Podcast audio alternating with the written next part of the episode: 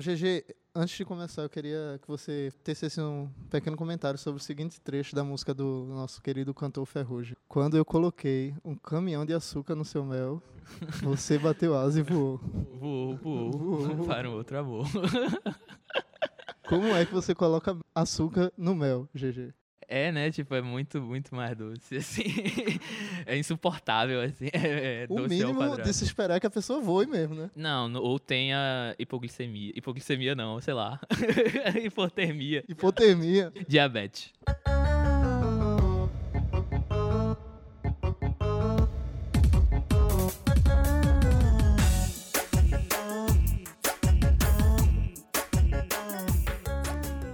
E aí, galera, eu sou Igor Oi, eu sou o GG. e a gente tá de volta com o segundo podcast Embrasado. Podcast agora número 001. 001, porque o primeiro foi o piloto, vocês não sabiam disso, mas a gente sabia. e dessa vez a gente tem um acontecimento inesperado. A pauta da gente caiu. O que não quer dizer que a pauta não vai acontecer, né? Então a gente vai fazer uma outra forma, Uma outra pauta. a gente vai trabalhar com outro estilo de podcast. Mas antes de tudo, queria agradecer as pessoas que escutaram a gente, que estão escutando agora. Essas pessoas existem, elas Essas três pessoas que estão aí. A gente, por incrível que pareça, recebeu muito comentário, muito comentário positivo, inclusive, algumas sugestões. E queria incentivar também vocês a continuarem mandando comentários, sugestões de pautas e, enfim, críticas, coisas do tipo. Encontrem a gente no arroba Baile Embrasado, lá no Instagram. Manda mensagem falando de músicas ou de sugestões de pauta. A gente, se tiver coisa legal, a gente lê. E a gente também tem um Facebook, só que a gente não usa muito, mas tá lá. Ninguém usa muito, mas a gente, É. se você mandar mensagem, a gente vê. É, se você mandar mensagem, a gente vai ver. GG tem um aplicativo do Facebook.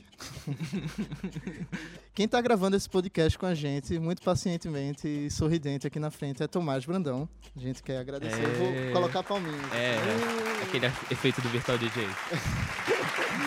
Obrigado, Tomás. E vale também citar que hoje a gente está no INCIT, que é um centro de pesquisa da Universidade Federal de Pernambuco. E agradecer ao INCIT também por ceder o espaço pra gente.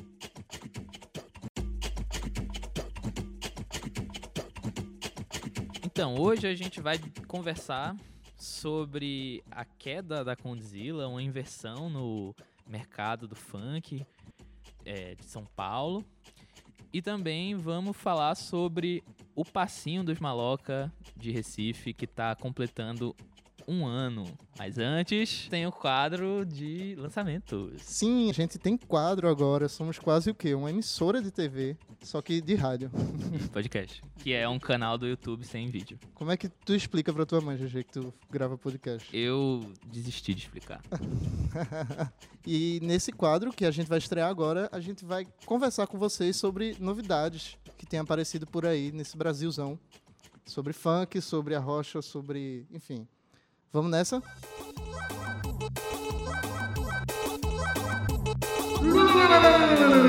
Lançamentos. O que é que tem de novidade aí, GG? O que é que tu trouxe hoje?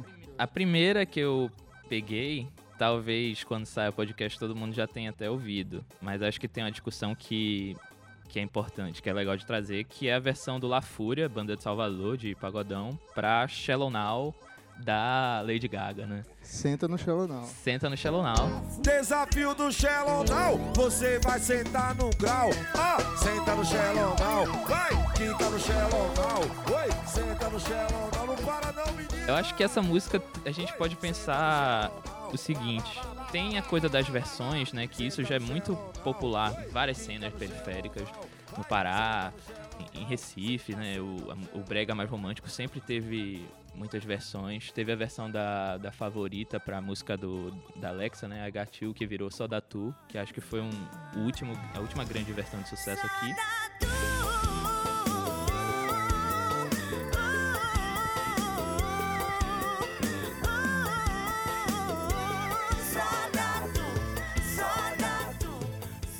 E o próprio, o próprio Brega Funk faz versões, agora versões tradicionalmente nacionais, É, né? né? Eles Tem absorvido muito agora do funk.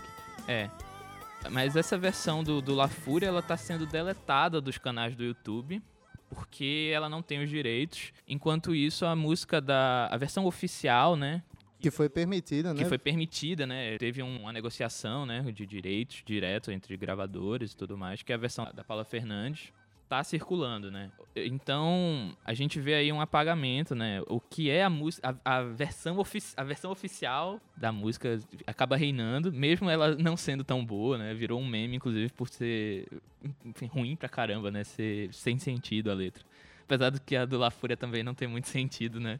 Mas por isso que a do La Fúria é bom. Por isso que é boa. Ela, ela pegou o- a falta de sentido e levou pro extremo, né? Assim, senta no Shallow Now. Eu vou te levar pra superfície, bebê.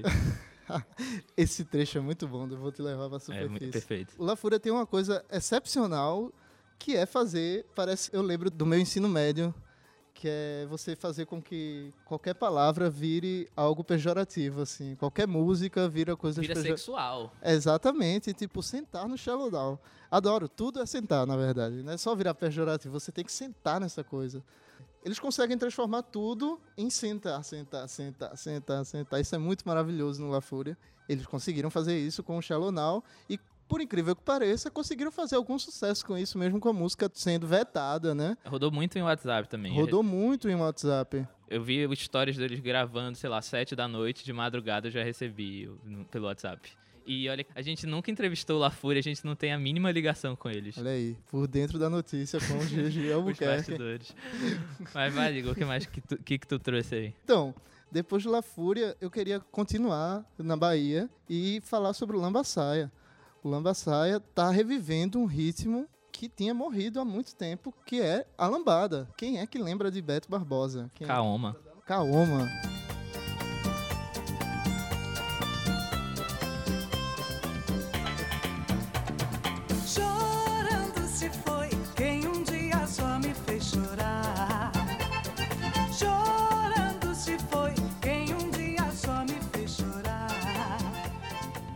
Então, a lambada nasceu em Belém, nos anos 70. É, se eu não me engano, a primeira lambada gravada é do Mestre Vieira. Na época, a lambada vem como merengue, né? É retransformada a partir dos ritmos paraenses, a, a guitarrada, o carimbó. Existia uma disputa de Belém com a Bahia para descobrir de quem era a lambada, afinal, original. E tinha o Luiz Caldas e toda a She ali fazendo apropriação da lambada nas músicas.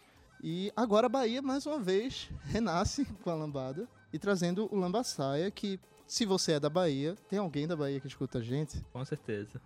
algum, dos, algum dos três. Com certeza, temos muitos ouvintes. Tem JR, JR, nosso grande parceiro JR. Que é guitarrista do Psirico. Guitarrista Somente. do Pissirico, somente. Que privilégio, hein, camarada? Selo de qualidade. Você ouve o mesmo podcast que guitarrista do Psirico. O que tem um projeto solo foda, procurem por JR Chora viola. no Spotify, no YouTube, enfim, grande camarada. Então, na Bahia, o Lambaçaia fez muito sucesso no carnaval. O, o cantor, inclusive, chegou a circular no circuito Barrondina. Que é o carnaval rico, né? De Salvador. É o carnaval bem rico de Salvador. E eles gravaram, cara, recentemente um DVD na Arena Fonte Nova, lotado, assim, com estrutura gigantesca. Então, uma coisa incrível. Eu queria aproveitar o link, se você não conhece o Lambaçaia, porque aparentemente ele não é tão popular fora da Bahia, pelo menos não chegou com força aqui no, no Pernambuco. Se você não conhece o Lambaçaia, dia 18 de maio, eles lançaram o clipe da música Quero Mais. Gostoso pro papai.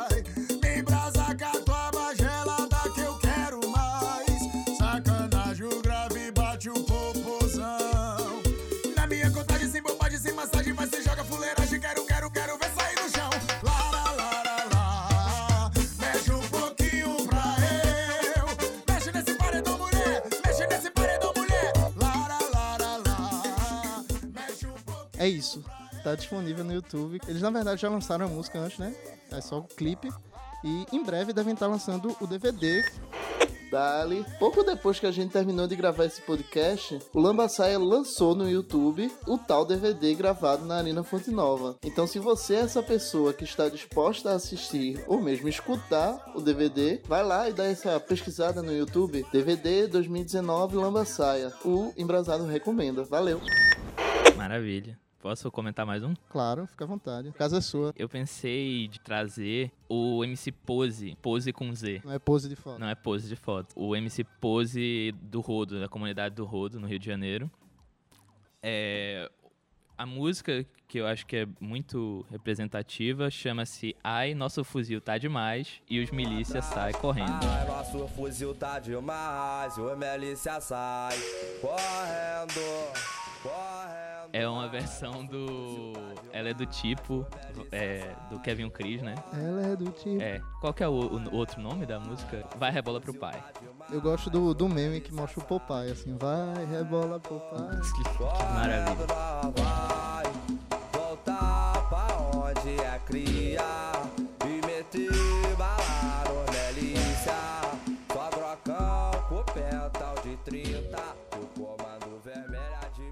Acho que essa música, ela. Primeiro que é um revival do, do Proibidão, né? Muita gente confunde, né? Proibidão e putaria. O Proibidão, ele.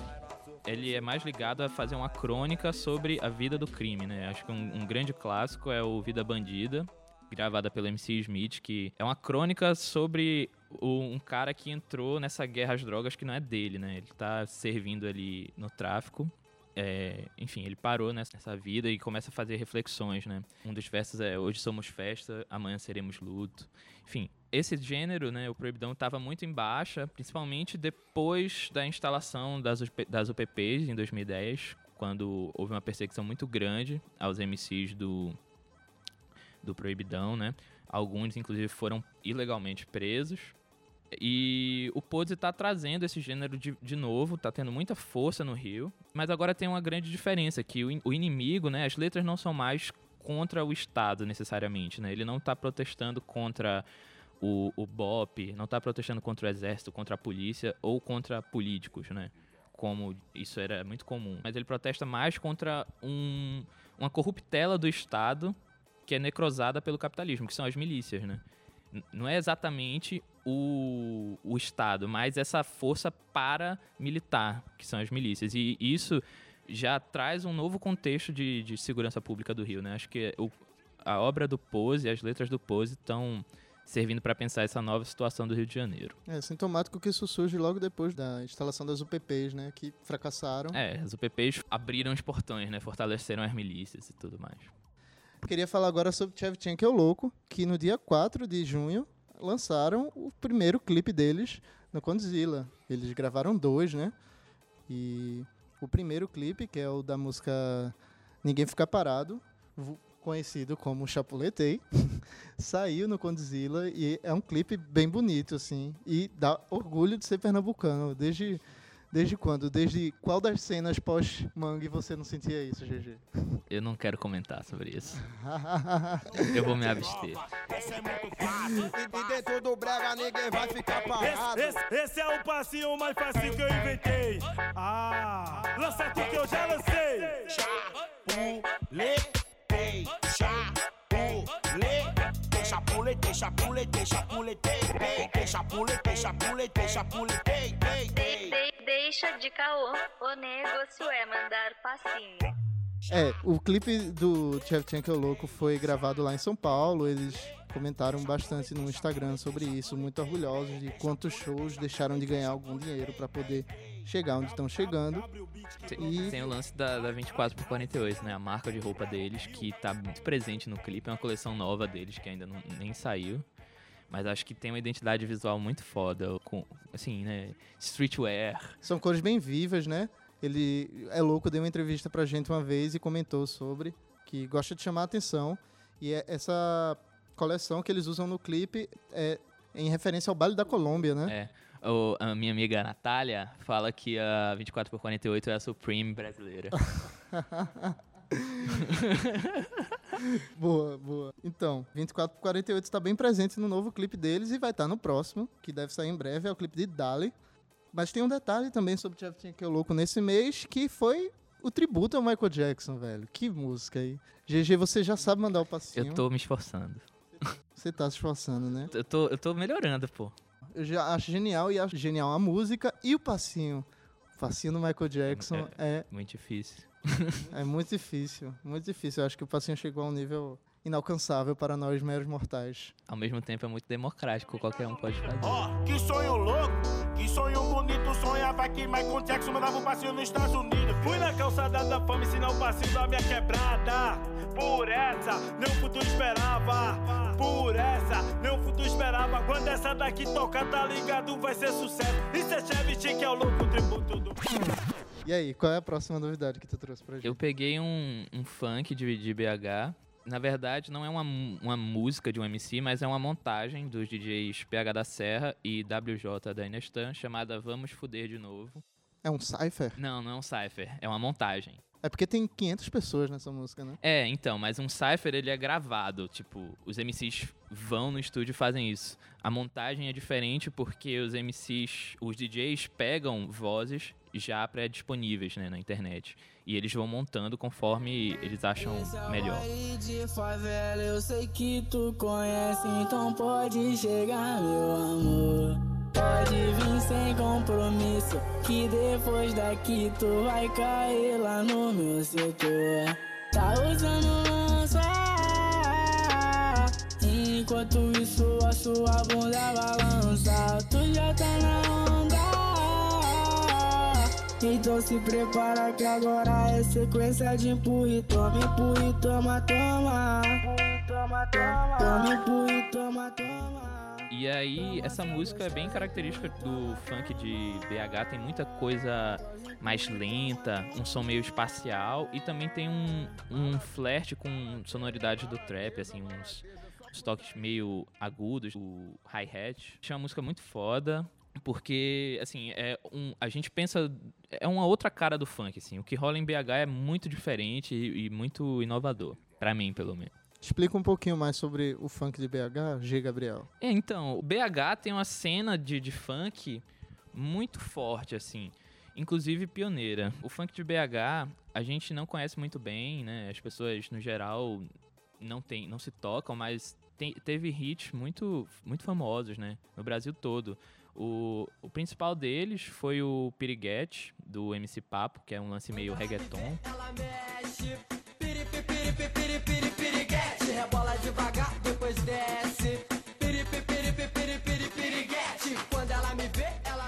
mais recentemente teve o Parado no Bailão, do MCL da 20, que também pegou todo o Brasil. Mas o funk de BH tem uma história muito, muito antiga, né? Assim, só pra ter uma ideia, em 1989 é quando sai o Funk Brasil Volume 1, do DJ Malboro, que é considerado, né, na historiografia do funk, o primeiro disco de funk nacional, né? A ter os cantores cantando em português e tudo mais. No Funk Brasil Volume 3, que sai em 91, já tem três bandas de, de lá do, de BH. Bandas? É, porque são grupos, né? Grupos que na época estavam mais ligados ao hip hop.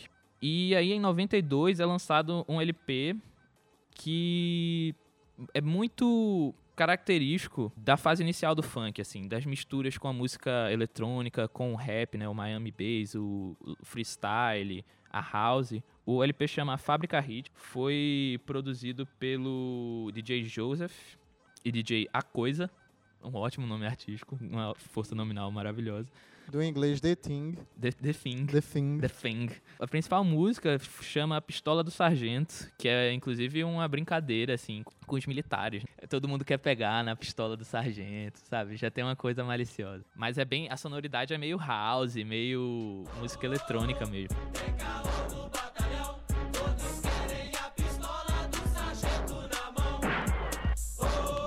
E como é que desse funk aí a gente chega no que tu descobriu como um, um tipo de funk minimalista, espacial e uma coisa bem diferente de todo funk que está sendo produzido ainda hoje, né? É, né? Virou um. BH parece que virou um local, assim, muito peculiar, né? O funk de lá é totalmente diferente. Então, esses bailes, né, nos anos 90, anos 2000, rolavam muito em clubes. E o que os, os DJs, inclusive o Papo contou pra mim, o que aconteceu foi que esses bailes começaram a, a sair dos clubes e ir mais pras favelas. E lá foi onde começou a se desenvolver essa sonoridade mais, né, aé- mais aérea, assim, mais ambient. Essa, essa sonoridade já começa a ser desenvolvida de, sei lá, cinco anos pra cá, né? Ahn, por aí. É muito depois da época do, do Pato lá, do, da Periguete. Sim, bem depois, bem depois, bem depois, bem depois. Mas isso já rola num ambiente de festa que é diferente, né? Num outro tipo de, de espaço, não é na, no, nos espaços dos clubes. é no espaço da, de fato das favelas, né? O- como o, o baile da Inestan, o, o baile da Serra. E também é muito marcado por uma, por uma inversão na sonoridade, né? O funk sempre foi associado mais aos graves. O funk e a música de pista dançante em geral, né? O grave sempre foi o que, é o que vai fazer as pessoas dançar. Em BH é o contrário, é muito mais focado no agudo, né? O que tem a ver, inclusive, com as, as substâncias ilícitas que as pessoas vão consumir lá, né? Conhecidas vulgarmente como drogas. É. Muita bala, né? Drogas que Conhecida como êxtase. é. Esse, esse som agudo vai fazer ressoar no, no ouvido de um jeito mais. é, de um jeito diferente, né? Então acaba se combinando assim as substâncias que as pessoas consomem no baile e a, a sonoridade, né? Isso tem a ver também, né? Dá pra traçar uma história da música, assim, só pensando as drogas que as pessoas usavam, né? pra... Sonoridades e drogas, assim. Como será o som produzido de Marley no beat, né? Inclusive, um, um ponto interessante, depois do tributo a Michael Jackson que Chevchenko Louco lançou, fugindo um pouquinho do que tu tá falando, mas enfim, é curto, é, surgiu agora um tributo a Bob Marley. Foi? Eu não vi essa. É, vou- vamos colocar agora pra tocar e vocês descobrem também.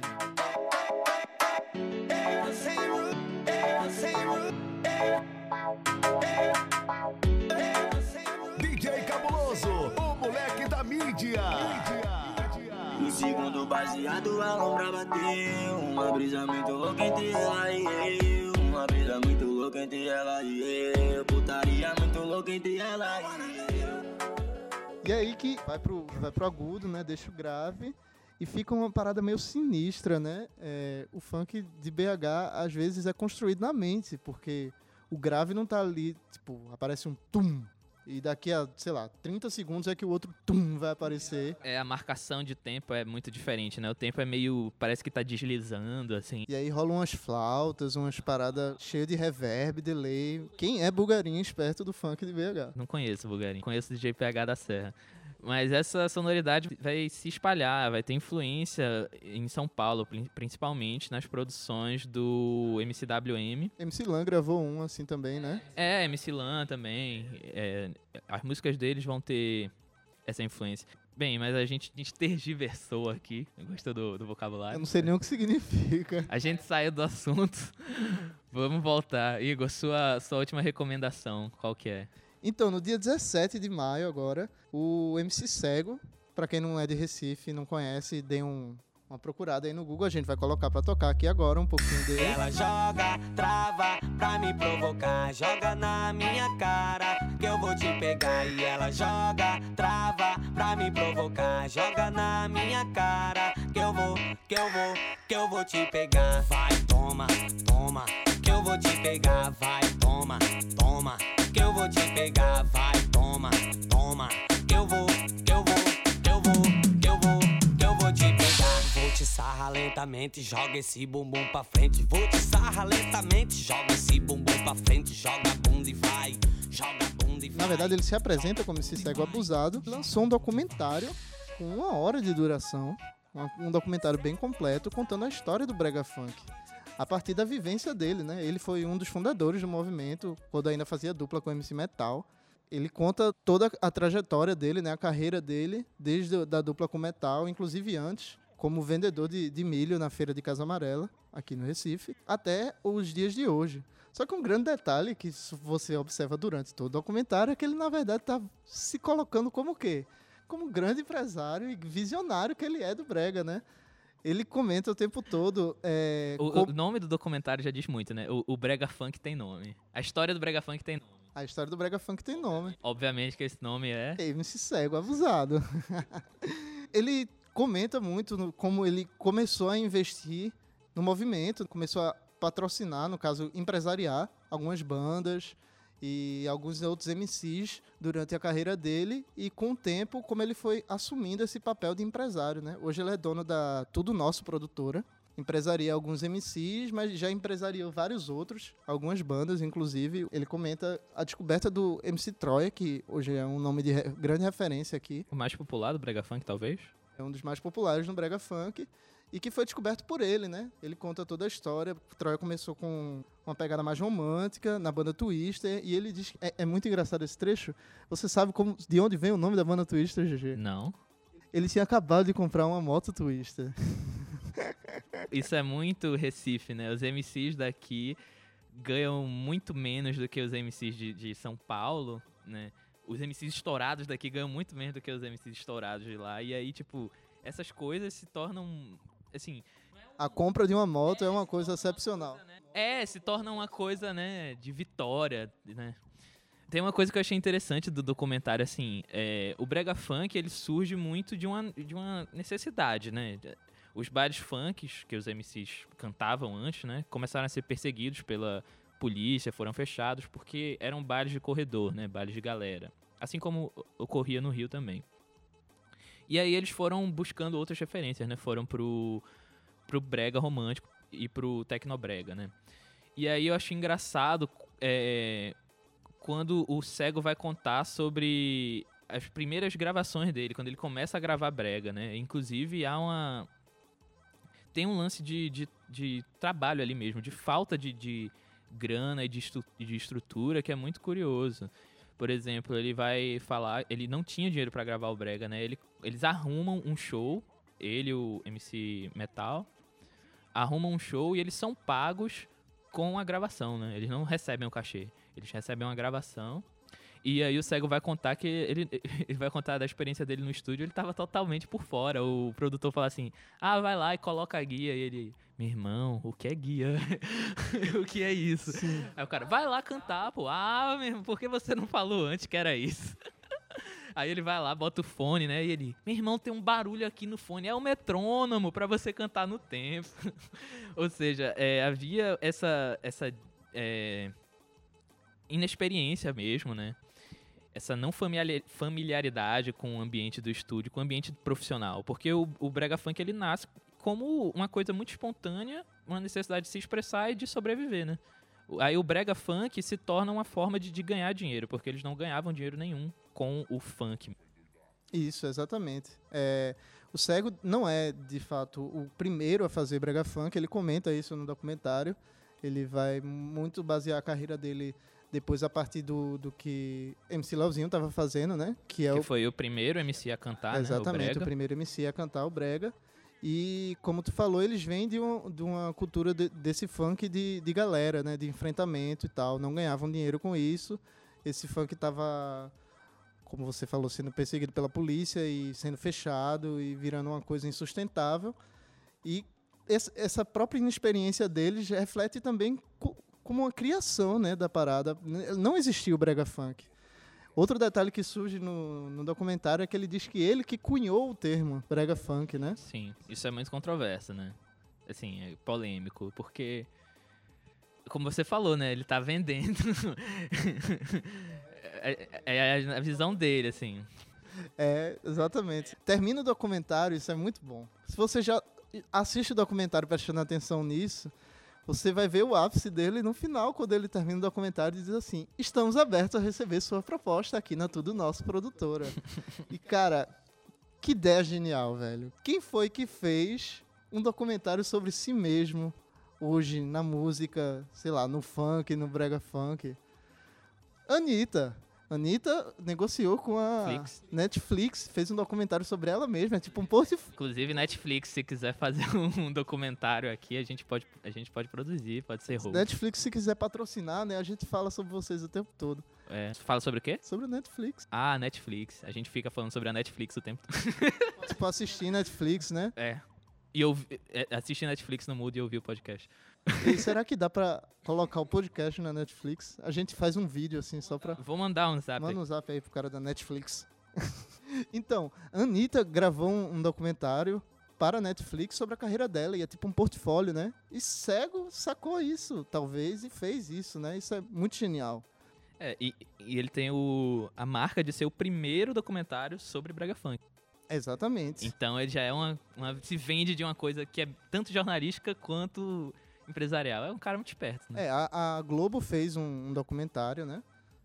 Mas aí, esse O documentário... documentário era sobre o brega, né, no geral, não era a cena brega funk. Exatamente, e esse documentário também tá perdido, né? Eu acho que não tem como encontrar ele no, no YouTube e tal. Tem? Pronto, então... Eu não vou... Eu não sei se eu posso recomendar uma pirateação.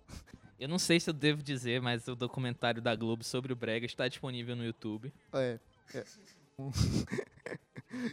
então, e o documentário do cego está e foi divulgado no YouTube. Então, se quem quiser assistir, é só pesquisar lá. Documentário Brega Funk Cego Avisado. E agora, vamos para a pauta.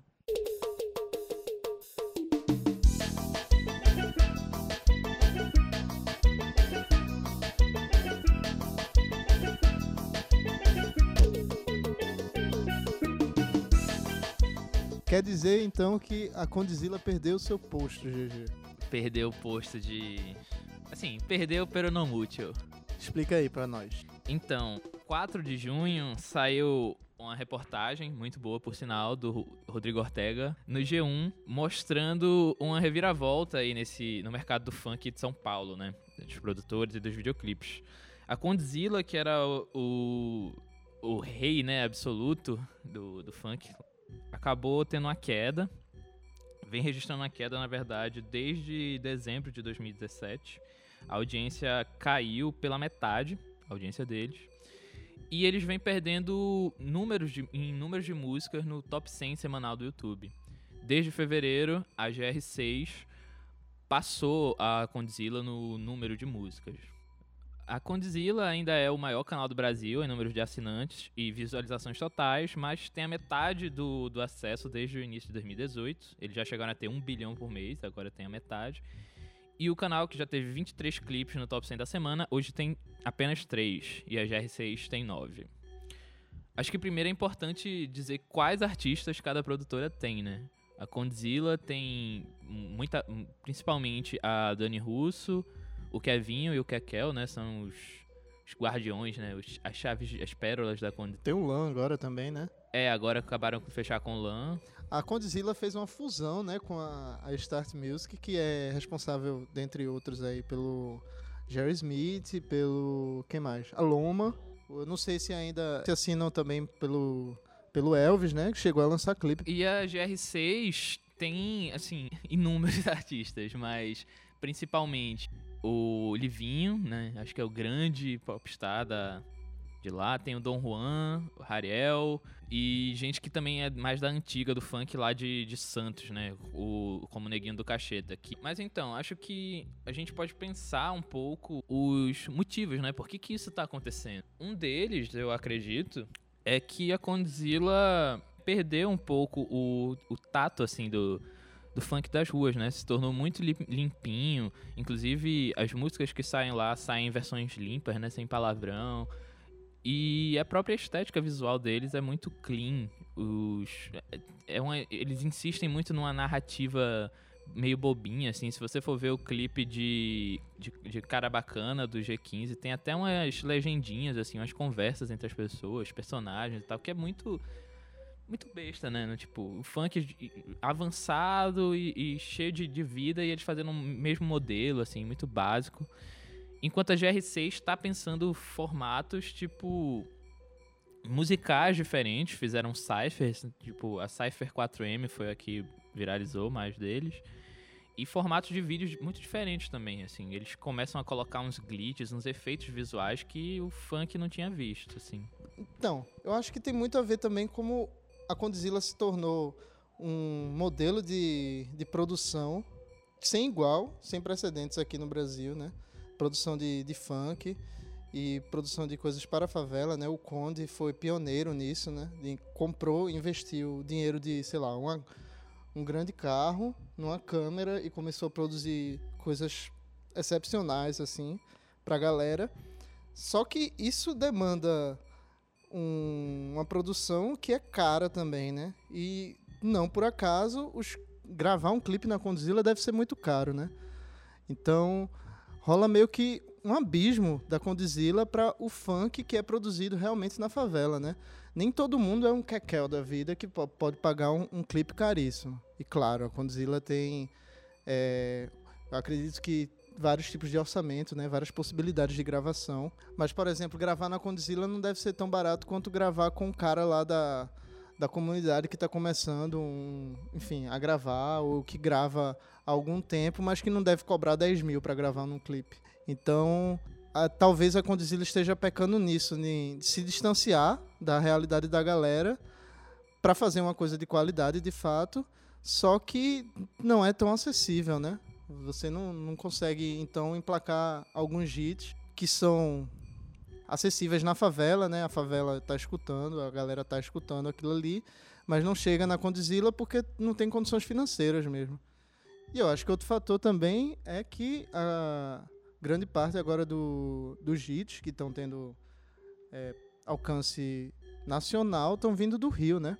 A Condzilla, a base dela é em São Paulo. Tu acha que isso influencia alguma coisa? Ah, muito, cara. O eixo econômico e artístico mesmo virou pra pro Rio, né? Os grandes hits do, do verão agora do funk foram todos cariocas, né?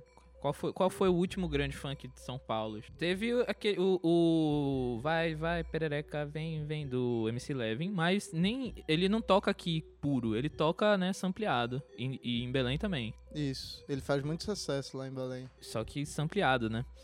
E então isso tem todo um impacto, né? E estão surgindo produtoras locais, né? Como a Dog Filmes em, em BH, que tá fazendo muito, muita coisa.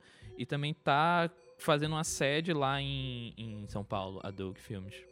Isso, o, o Ortega, inc- inclusive, fala né, sobre esse crescimento da Dog. Mas o. Acho que o lance da Condzilla, ela criou uma estética, assim, você olha os vídeos dela, né? É uma linguagem visual que já é muito reconhecida, assim, você vê e na hora, você bate o olho e você já sabe que, que vem da Condzilla. E foi muito importante para num processo de mainstreaming, assim, do funk, né? De colocar o funk como a música pop brasileira. Apesar de não estar vinculada no circuito das gravadoras, né? Das rádios. Tá num outro circuito, mas é a música pop brasileira. Mas, ao mesmo tempo, é, essa linguagem ficou muito é, calcificada, muito já definida e perdeu um pouco a vitalidade, né? As pessoas- os caras estão querendo criar uma outra coisa, estão querendo é, buscar uma outra estética e esse sucesso da, da, da GR6, da concorrente, inclusive obrigou a Condzilla a ir atrás de outras formas. Se você for ver o clipe do MC PP da VS, chamado 40 Metros, eles já começam a tentar dar uma modernizada na coisa. É, eles fazem um lance meio This is America, assim, um plano sequência, com animações, enfim. É, a própria crise da Condzilla tá, inven- tá obrigando ela a se reinventar, né? Então não sei se. é, o lance é, ao mesmo tempo que a Condzilla tá perdendo acessos, ela continua sendo o grande é, império simbólico, assim, né? Imagético do funk. E agora ela vai ter que dar um jeito de se reinventar, né? Porque o mercado do funk é muito efêmero, muito rápido também. Tem a ver também, tu tá falando de, um, de uma cristalização, né, um engessamento estético, e a Condzilla continua trabalhando basicamente com artistas do São Paulo, né? Acho que até pra galera do Rio, assim, é um pouco mais menos acessível, não? É, o lance é que a Condzilla, assim. Como é que você faz pra ter um clipe na Condzilla? Você paga. E- é lógico, você, você paga um bom valor, um- muito alto, mas isso vai levar, tipo, muita gente ter, ter clipe na Condzilla, inclusive gente que é. a- que não é nada, assim, tipo, gente de influencer de Instagram querendo ter um clipe, querendo ter um clipe de funk, aí quer ter na Condzilla, aí consegue. Vamos fazer um clipe na Condzilla, GG? Vamos. a gente vai abrir um financiamento coletivo. é, a gente financia um clipe na Condzilla. A gente, Tomás produz a música. Um abraço, Tomás. E com feat de JR. Alô, Jota. E aí, e aí, tipo, tem um monte de, de besteira na Condzilla, assim. E aí, tipo, eles vão perdendo engajamento e relevância, né? Ao mesmo tempo que eles estão perdendo coisas quentes, né? Justamente por essa, entre aspas, inacessibilidade. E, e eles, e eles colocam o, o, o melhor só pros artistas dele, assim. Tipo, tem clipes excelentes lá, mas ficam só. São muito caros, só ficam pros. Sei lá, pro Kevinho. E os outros fica fora de padrão, né? Fica um clipe muito bom e os outros me- meia boca, assim. É, tipo, o funk de BH não tá lá, né? O, o L da 20 não tá lá, o Rick não tá lá.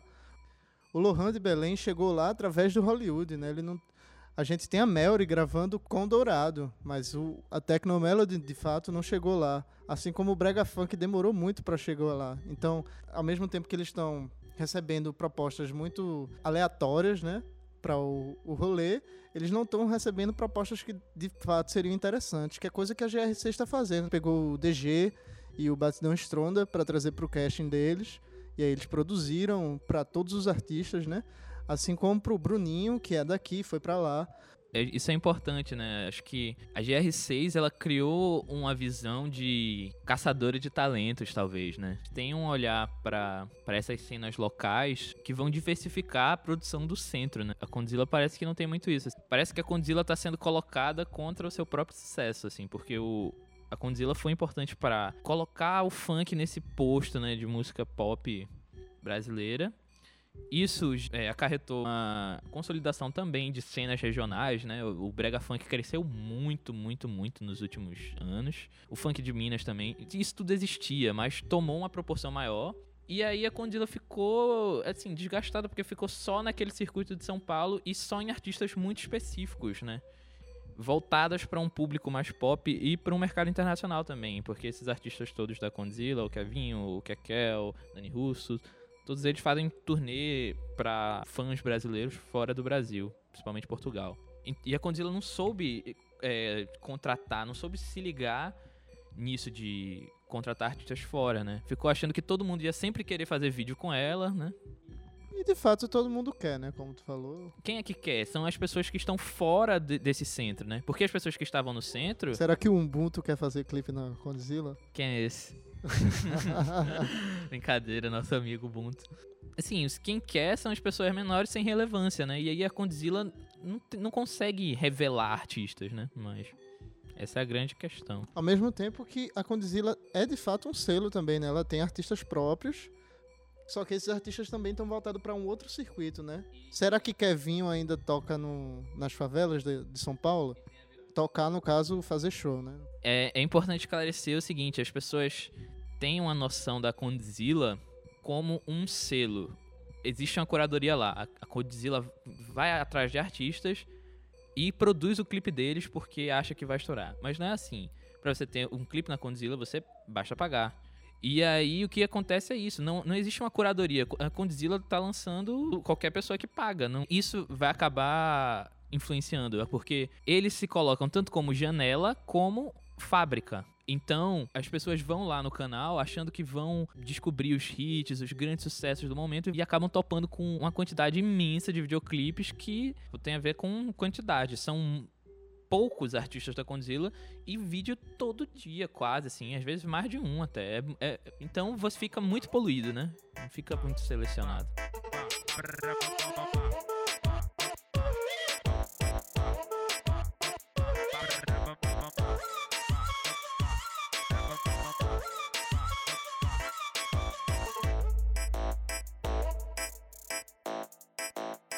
Então, vamos falar agora do aniversário do Passinho, né?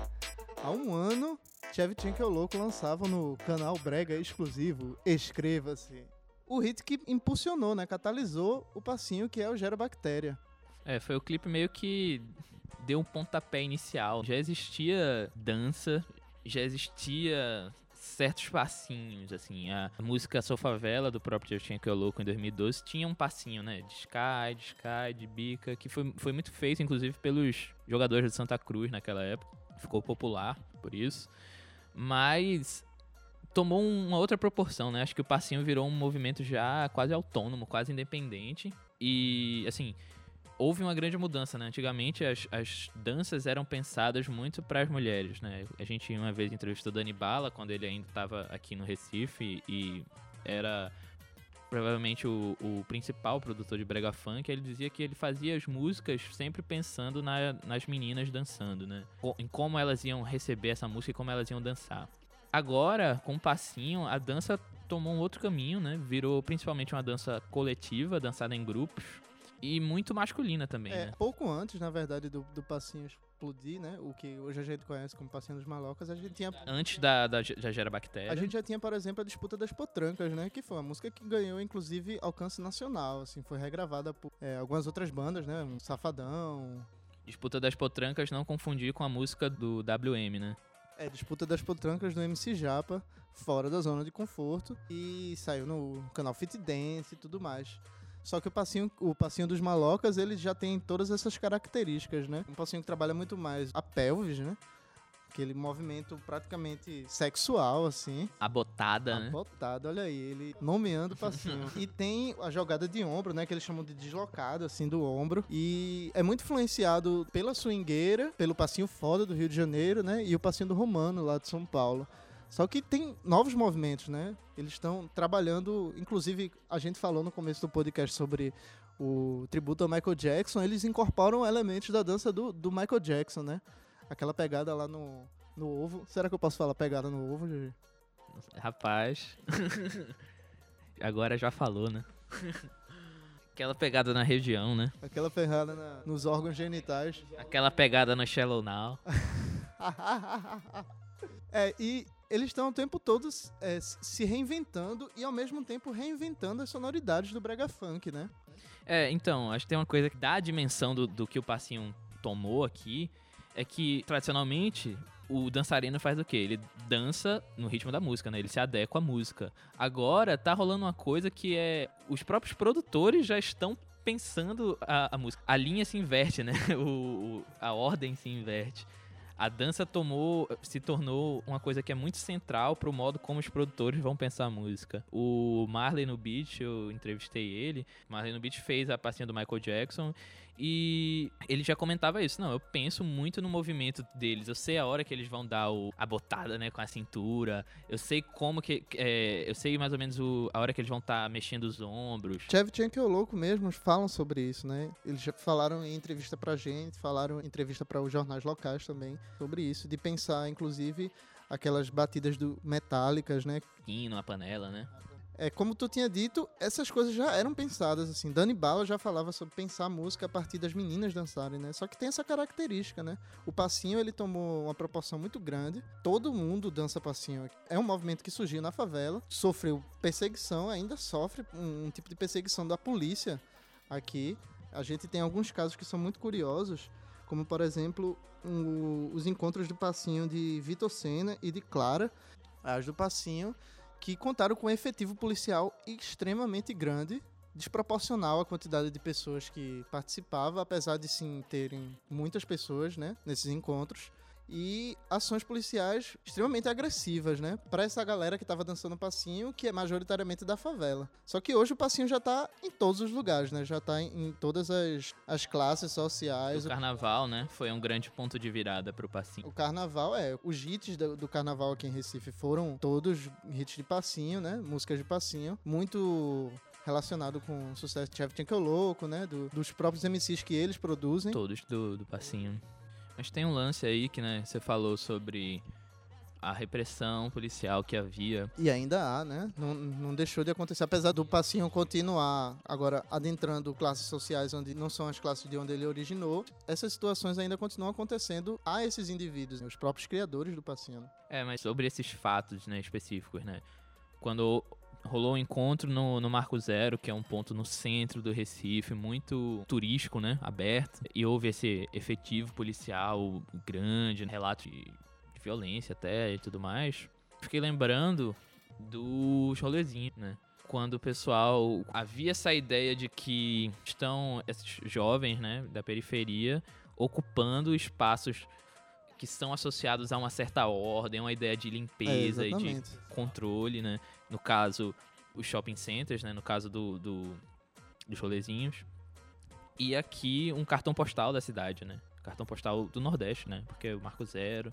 E se tem uma ideia desses, de- desses jovens como, assim, pessoas bárbaros, né? Invadindo a civilização, né? Uma ideia de, de caos mesmo.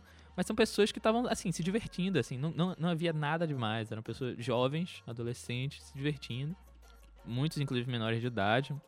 E isso lança um- uma questão que é pensar o, passinho como... A gente não só o passinho, né? Todas as culturas periféricas, de modo geral, elas são vistas como assunto de polícia e não como assunto de cultura, né? Cultura e lazer. É, a gente falou sobre isso no, no último episódio. E tem duas situações que são bem alarmantes nesse- dentro desse contexto. E uma delas é a gravação do clipe do Pipoqueiro, que é uma música do MC Colibri, que Tchevchenko e Louco regravaram.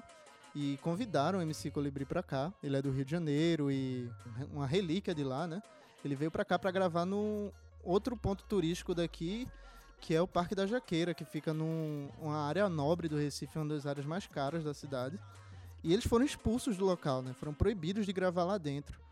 Isso ganhou grandes repercussões nas redes sociais, até porque Tchevchenko e o Louco se posicionavam sobre os ataques das polícias nesses encontros de passinho, numa posição meio que inibindo o público, né? Tentando fazer com que o público se acalmasse, dizendo, ó, vamos ser legal aí, não vamos fazer balbúrdia, vamos tratar a galera certo, a polícia tá atacando porque tá rolando confusão mesmo.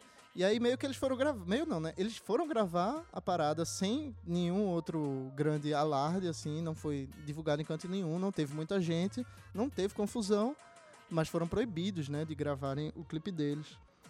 E um outro episódio mais grave aconteceu na comunidade da Roda de Fogo aqui no Recife, no dia 25 de janeiro.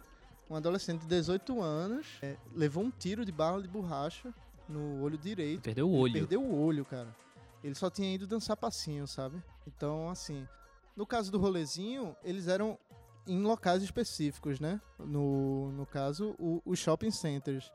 E o, o passinho, na verdade, ele tá sendo monitorado pela polícia aparentemente em qualquer dos lugares onde ele seja realizado, mas principalmente, óbvio, nesses cartões postais da cidade, né? Lugares historicamente é, ocupados por pessoas que são privilegiadas. Eu acho que o passinho, ele, nesse sentido, ele acaba sendo também um movimento de ocupação urbana, como Com o- certeza. o, o Estelita, né? E isso, inclusive, falta para o pessoal desses movimentos que são mais de classe média, como o Ocupa Estelita e tal, pe- perceber isso, né? E tentar, quem sabe, uma articulação. Porque, eh, inclusive, o Tchevchenko já, já, já publicou é, coisas em apoio ao Ocupa Estelita, né?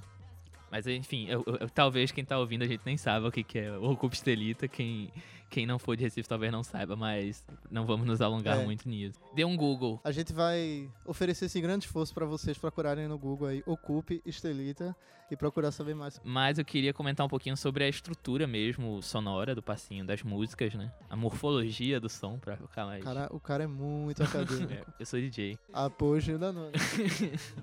É porque o- essas músicas do passinho tem uma coisa. É muito marcado o tempo, mas ao mesmo tempo tem uma. Uma coisa diferente, né? Os graves, eles aparecem em lugares muito diferentes, assim. Não é muito fixo, assim. Não é, não é previsível, né?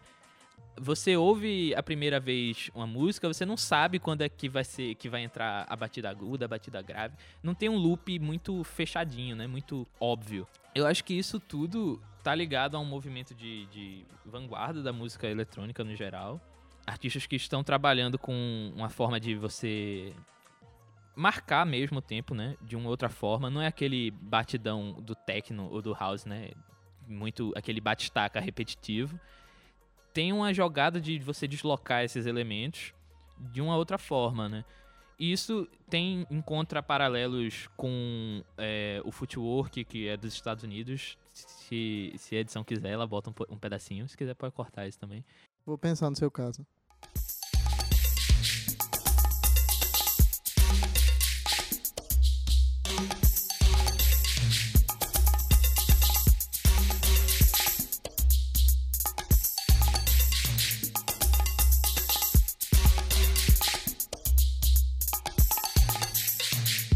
Tem paralelos com a música de, de vanguarda da Europa, o Gabor Lazar também. Mas é, o efeito disso numa música dançante é que vai gerar essa, esse passinho que é muito diferente. Tipo, tem uma, um repertório de movimentos muito distinto, né? Muito único. Acho que as duas coisas caminham junto. Essa, sono- essa inventividade dos produtores para criar um som eletrônico é, diferente, né? Inovador. E a inventividade dos dançarinos também, de pensar outras formas. Inclusive formas de se filmar, né?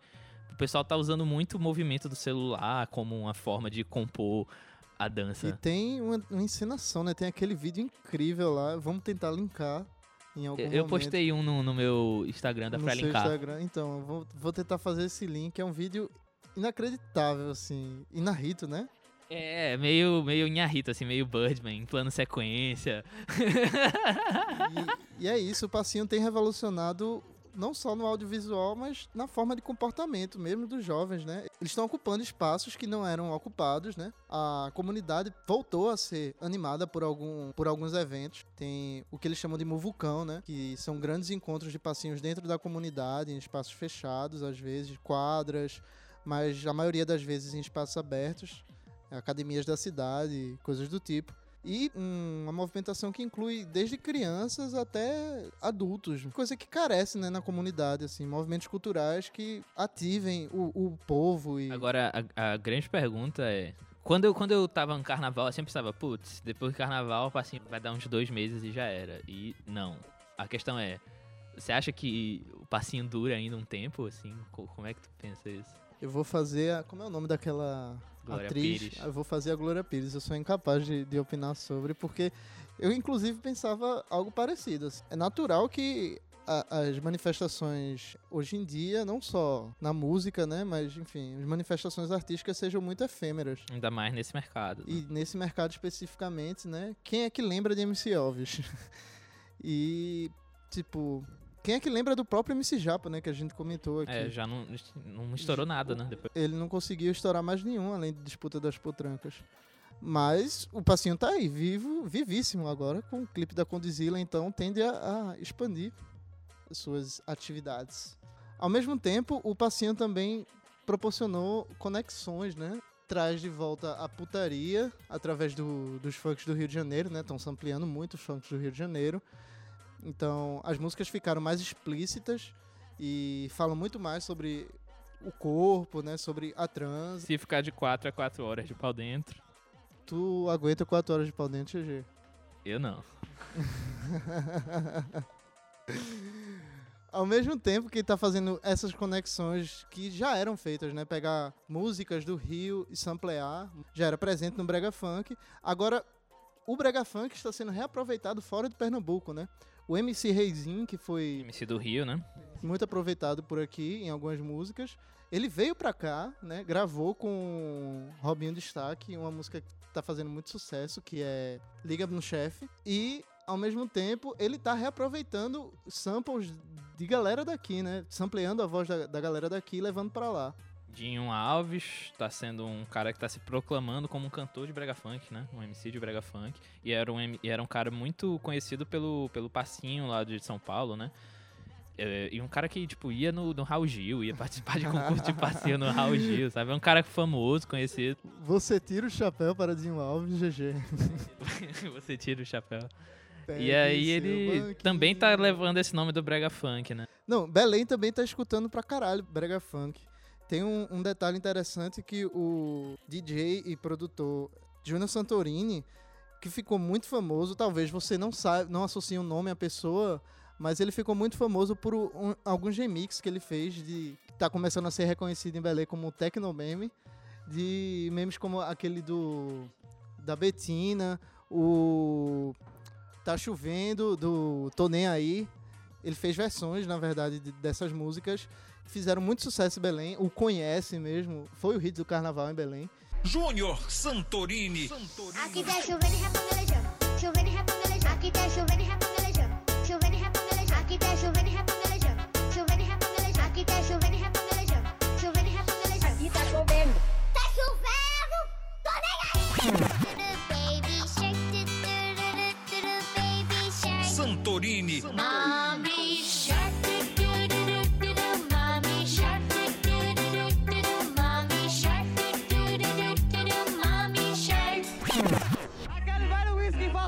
130 conto. Santorini. Conhece, conhece, conhece, conhece.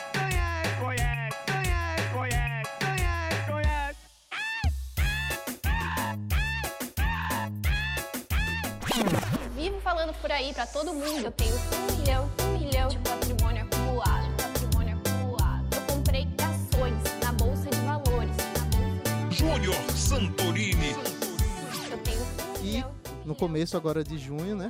Ele gravou um brega funk a, a partir da música de Lil Nas, se pronuncia assim, Lil Nas X. Lil Nas X, Old Town Road. Lil Nas X Old Town Road, que atualmente é a música número um na Billboard dos Estados Unidos. Exatamente, e ele fez um brega funk, ele poderia ter sampleado isso lá através do Tecno Melody, né, que ele sempre faz, ou Tecno Meme, e ele fez um brega funk com um sample de abalo do Botadão. É só Botadão! Exatamente, MC Abalo, que é daqui do, do Recife. E essa música do Botadão já é pegando um sample do, do Levin, Levin. É, então, acho que o, o Pasquinho, ele, ele intensificou, né, essas trocas entre as periferias do Recife, Belém, Rio, São Paulo, né, colocou de novo é, essa ponte, né, essas hibridizações no, no mapa, né, no roteiro do Brega Funk. É isso. Um abraço para todos os patrocinadores. é isso, o podcast Embrasado 001 fica por aqui. Até mais, até o próximo mês. Beijos. Valeu, galera. Até o próximo mês. Se liga aí nas redes sociais, arroba Baile Embrasado. E mais uma vez, fala lá, dá um alô pra gente, dá sugestões, críticas, elogios. Lembrando que Igor está solteiro também. Quem quiser pode mandar mensagens. A gente Tu não lê. tá solteiro, não? Eu, eu não sei. Eita. Eu, vida de gado, povo marcado, e povo feliz. Eu, vida de gado, povo marcado, e